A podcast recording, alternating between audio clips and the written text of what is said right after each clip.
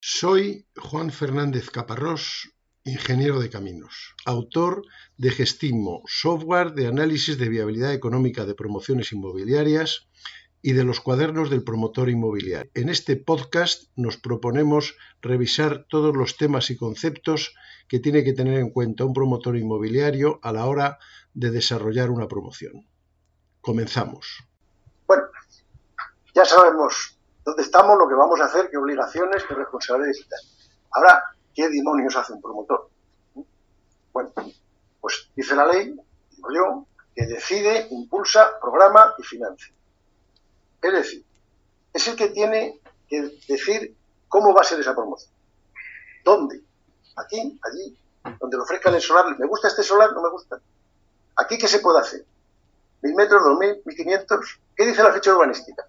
¿Qué digo yo cuando me pongo a mirar despacito? Que solo veremos en su momento en el encaje de la edificación. Y luego tengo que decidir el ritmo. Pero sobre todo, más importante que eso, es decidir la venta. ¿Qué vendo y a cuánto? Vendo viviendas hace cinco años, pues dices, salón, dos dormitorios, dos baños y ya está. Ahora no. Ahora dices, salón, dos dormitorios y otro para el teletrabajo y una hermosa terraza porque mi vida ha cambiado. O sea que em, lo que yo vaya a hacer no es mi capricho. A lo mejor es el capricho del arquitecto. El arquitecto ya le, eh, el arquitecto proyectista, ya le tendré yo que enveridar, porque a lo mejor quiero hacer viviendas octogonales, estoy exagerando, pero perdón, viviendas octogonales en pisos de 3 metros y 20 por aquí y 4,40 por allá. Entonces tendré que decir algo que yo piense hoy que voy a ser capaz de vender dentro de tres años. Entonces, pues esas son mis decisiones importantes, aparte de otras muchas de elegir a todos los técnicos. Tengo que hacer que todo eso está ahí preparado, pues que tire y que tendré que fijar actividades, plazos, caminos críticos, en fin, y sobre todo que llegue a buen puerto. ¿Por qué? Porque soy un tío muy fino, no, porque firma un contrato que dice que en septiembre del 2023 tengo que dar una casa. Ahí está el asunto. Si yo lo hago para mí, va, me da que sean dos años de fin. No, no, es que yo me he comprometido contractualmente y por tanto perseguido por el Código Civil para que el, el 1 de septiembre le tengo que dar una casa a un señor.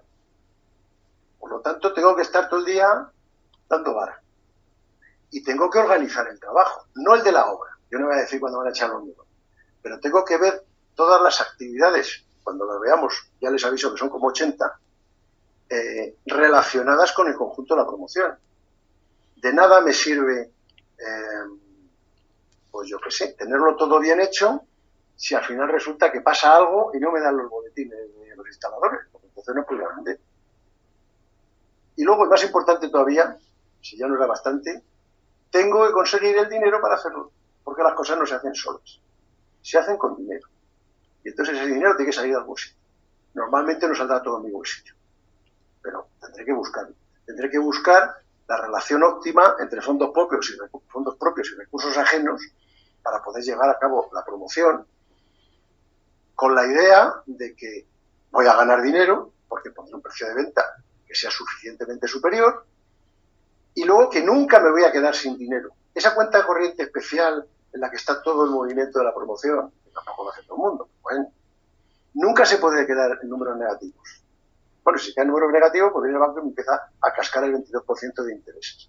Pero yo lo que no puedo decir, puedo, pero no debo, ir al, constructor y decirle, este mes no te voy a pagar.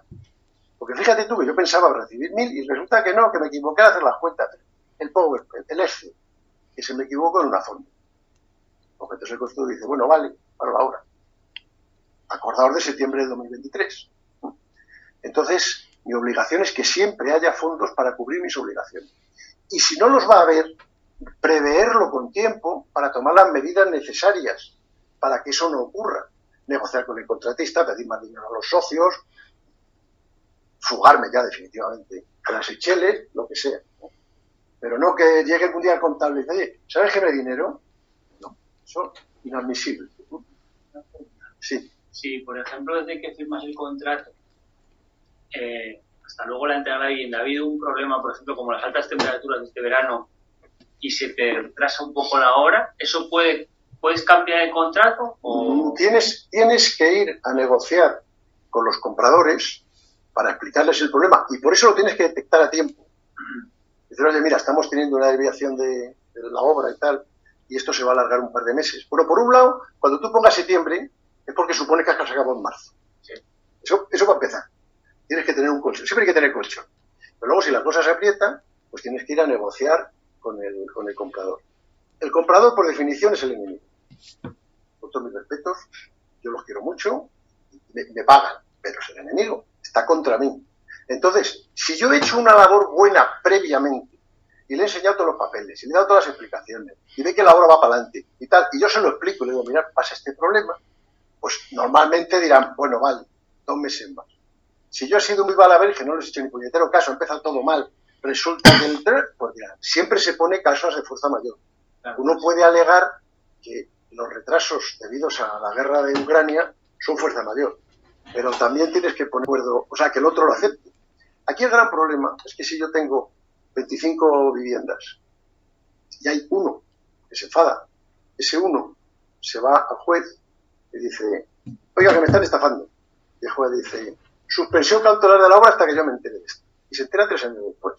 ¿Hasta qué? Eso hay que evitarlo como sea. Y por eso hay que tener muy buenas relaciones públicas y hacerle mucho la pelota. En fin, bueno, eso ya lo veremos en el módulo Pero sobre todo, tener muy clarito que hay que cumplir. Bueno, eh, todas estas decisiones que vamos a tomar, pues no es que yo me levante por la mañana y diga, Zurbano 22, 5 millones, ahora mismo, venga, va. Eh, tenemos que hacer estudios previos, estudios de mercado, apoyarnos.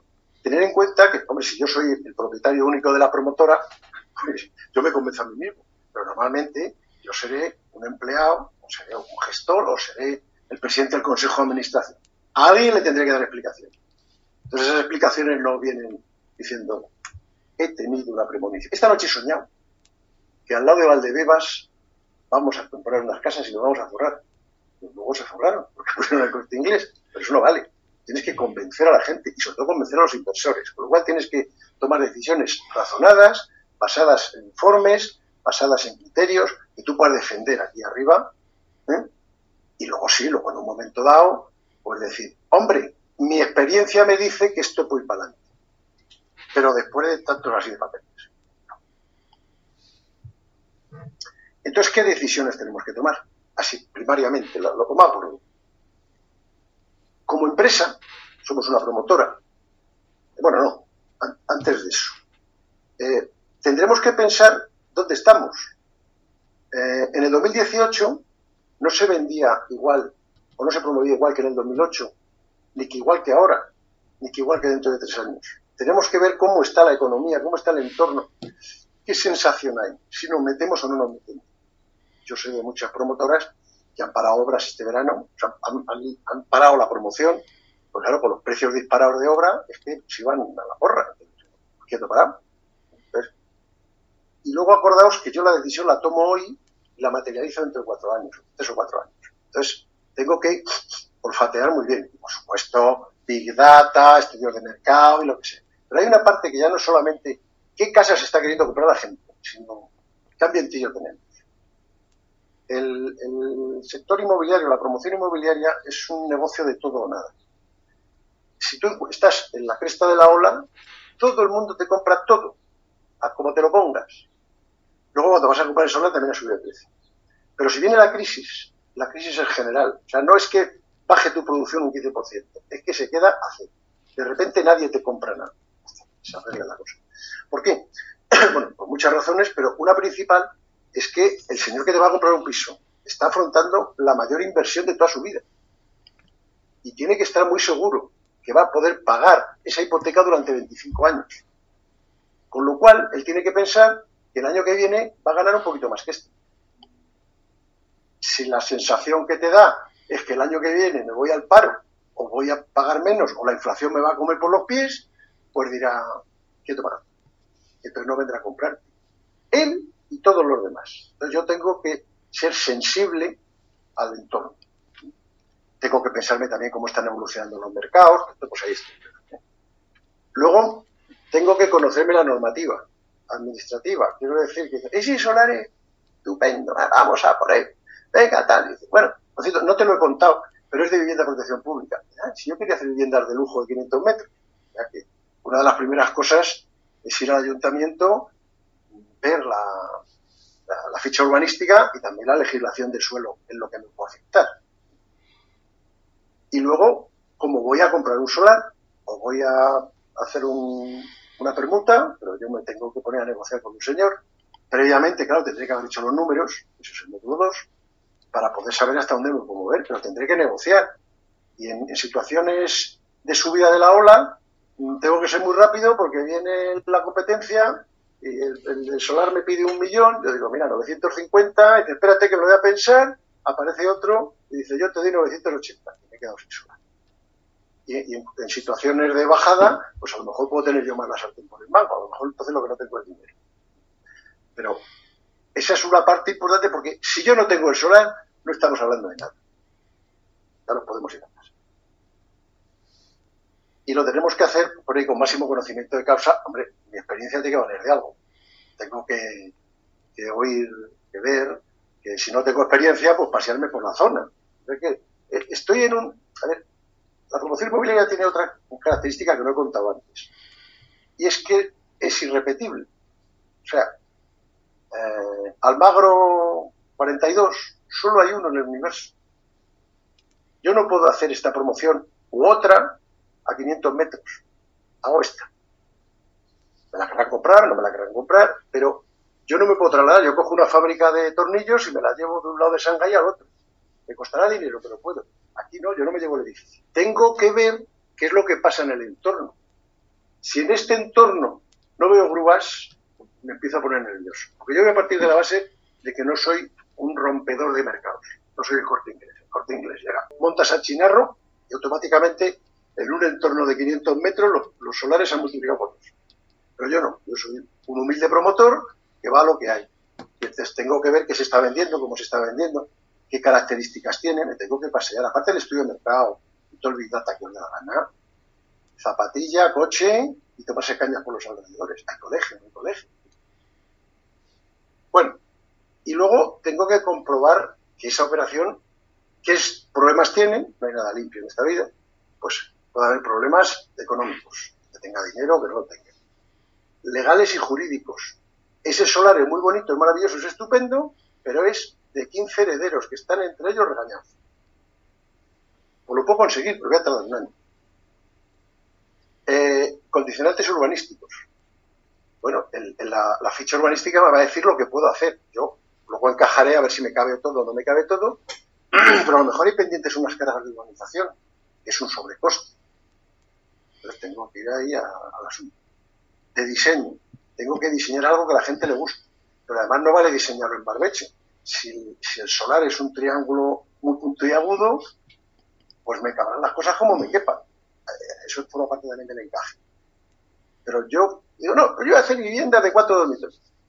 Pues igual no me las compran o las voy a orientar todas al sur. No sé. O sea, yo también tengo que pensar en el diseño, qué es lo que quiero hacer. Tengo que pensar en qué es lo que se está vendiendo y luego tengo que pensar si me van a dar dinero para poder hacerlo. O hay muchas cosas, hay muchas teclas. Cada una cosa de estas es un informe. Dentro de la documentación que yo doy, si yo lo quiero hacer bien, eso es un informe diferente a lo mejor tiene tres páginas o a lo mejor tiene medio. Pero. Porque yo lo que no me puedo permitir el lujo es de decir, voy a comprar un solar y entonces, que ya lo veremos en las próximas clases, que resulte que ese solar que, eh, según el catastro, es de 5.000 metros, según el registro de 2.500. Pues tengo que hacer una serie de operaciones que me demoran un año. Si lo sé bien, pero si no lo sé, se me ha caído todo. Bueno, hay otras decisiones previas a todo esto. Yo estoy actuando en una empresa. Esa empresa, eh, eh, un pasillo más atrás, hay muchos mercados inmobiliarios. De mercados de terciario, de oficinas, residencial, de alquiler. Entonces, mi empresa normalmente hará unas cosas y otras no. Yo estoy en una empresa que desarrolla suelo urbanísticamente para vender luego los solares. O eh, tengo una empresa que, pues hace solo vivienda protegida en cooperativa. Puedo cambiar, lógicamente, pero para cambiar tendré que ir al Consejo de Administración y decir, vosotros os habéis dado cuenta, llevamos 20 años haciendo vivienda protegida. Pues he tenido la gran idea. Vamos a hacer naves logísticas de 200.000 metros. ¿Y eso por qué? Habrá que justificarlo. Pero yo me voy a meter en un marco empresarial en el que nadie cuestionará que haga una serie de promociones y si quiero hacer otras, que por supuesto puedo, tendré que primero cuestionármela yo y luego que me convenza a mi jefe, convencer a mi jefe. Y hay muchas cosas de estas. ¿eh?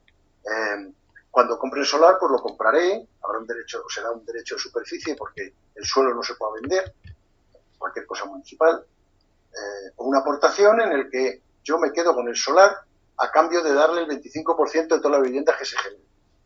Pues a lo mejor el, el propietario de la empresa dice, a mí no me guíes, no me vengas con historia. Yo compro puro y se acabó. Bueno, pues esta operación de aportación se acaba de ¿vale?